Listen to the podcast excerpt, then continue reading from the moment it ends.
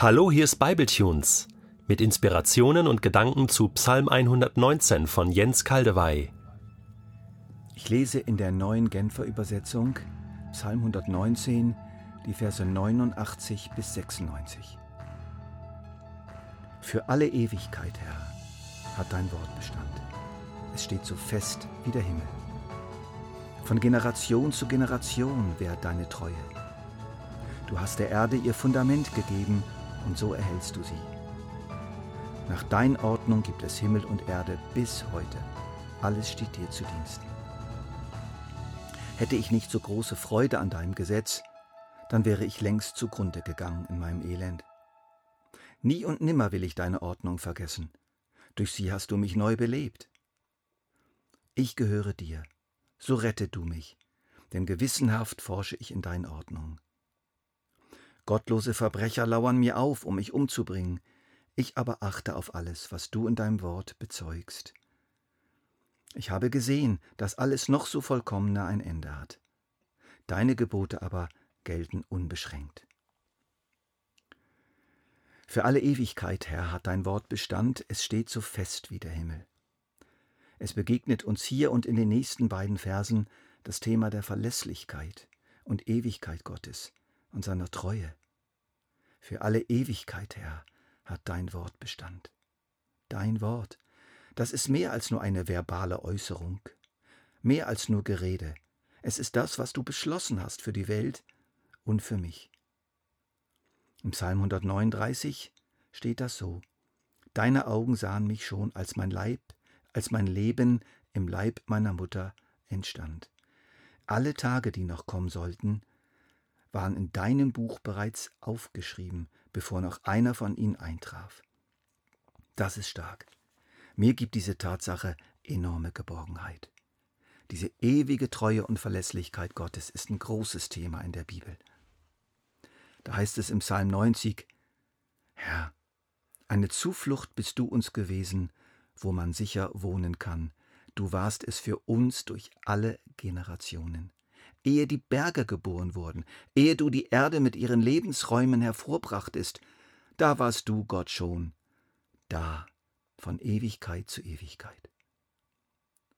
Im Psalm 104 heißt es, er hat der Erde ihr Fundament gegeben, so dass sie für immer und ewig nicht wankt.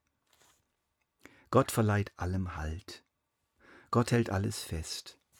Es versinkt nicht ins Chaos. Vielleicht ist dein Leben zurzeit ziemlich chaotisch. Es fühlt sich mindestens mal so an. Aber sein guter Plan für dich ist nicht chaotisch. Und du kannst seiner Kraft und Entschlossenheit vertrauen, seinen Plan für dich zu verwirklichen. Vielleicht bebt das Fundament deines Lebens zurzeit. Vielleicht wankt und wackelt alles, aber nur scheinbar. In Wirklichkeit hat Gott sowohl der Erde als auch dir ein festes Fundament gegeben. Atme tief ein. Spüre diese Ewigkeit, diese Festigkeit, diese Treue, diese Verlässlichkeit deines Gottes, der dein kleines, wackeliges Leben hält. Wie reagiert nun unser Beter auf diese Festigkeit und Verlässlichkeit von Gott und seinen Plänen? Hätte ich nicht so große Freude an deinem Gesetz, dann wäre ich längst zugrunde gegangen in meinem Elend. Ich übersetze das mal etwas anders mit Hilfe eines Vergleiches.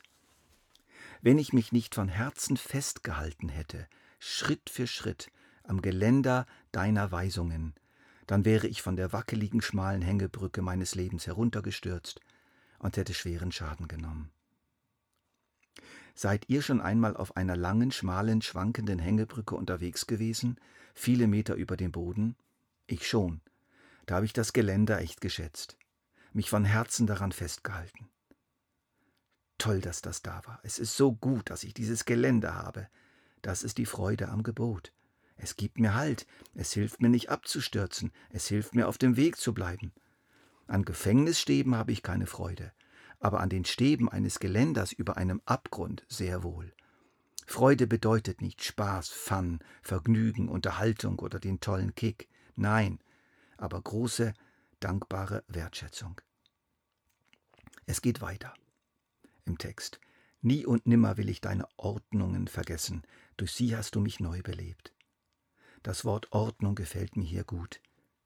Jahwe, Herr, wie die Übersetzung wiedergeben, was diesem wunderbaren Eigennamen Jahwe leider nur wenig entspricht, ordnet das Leben. Seine Äußerungen, seine Anweisungen, seine Zusagen ordnen unser Leben. Unser Leben mit ihm, unser Zusammenleben, unser Leben in dieser Welt. Ein simpler Vergleich. Ihr wisst, wie das so auf einem Flughafen läuft. Man steht Schlange vor einem Check-in und manchmal sind es Dutzende von Leuten oder sogar noch mehr.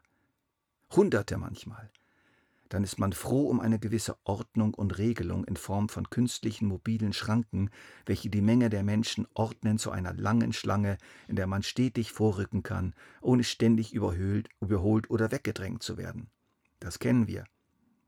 Ja, also, lass dir Gottes ordnende Hand über deinem Leben gefallen, über deinen Beruf, deine Ehe, deiner Familie, deinem Körper. Dann wirst du sogar erleben, dass du belebt wirst. Nie und nimmer will ich deine Ordnung vergessen. Durch sie hast du mich neu belebt, heißt es hier. Das erinnert mich an eine Situation auf unserer neunwöchigen Tour auf dem Jakobsweg mit E-Bikes. Wir hatten wieder mal die kleinen Schilder mit der Muschel übersehen, die uns zeigten, wo der Jakobsweg langgeht. Es war uns wieder einmal zu mühsam gewesen, anzuhalten, uns zu orientieren, uns umzuschauen und das Jakobszeichen zu suchen. Nun hatten wir uns verfahren.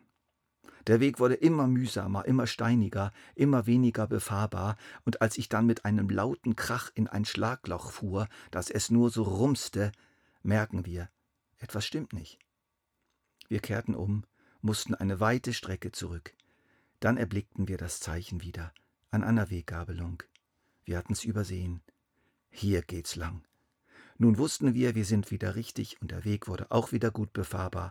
Und das Gefühl, das wir dann hatten, daran kann ich mich gut erinnern.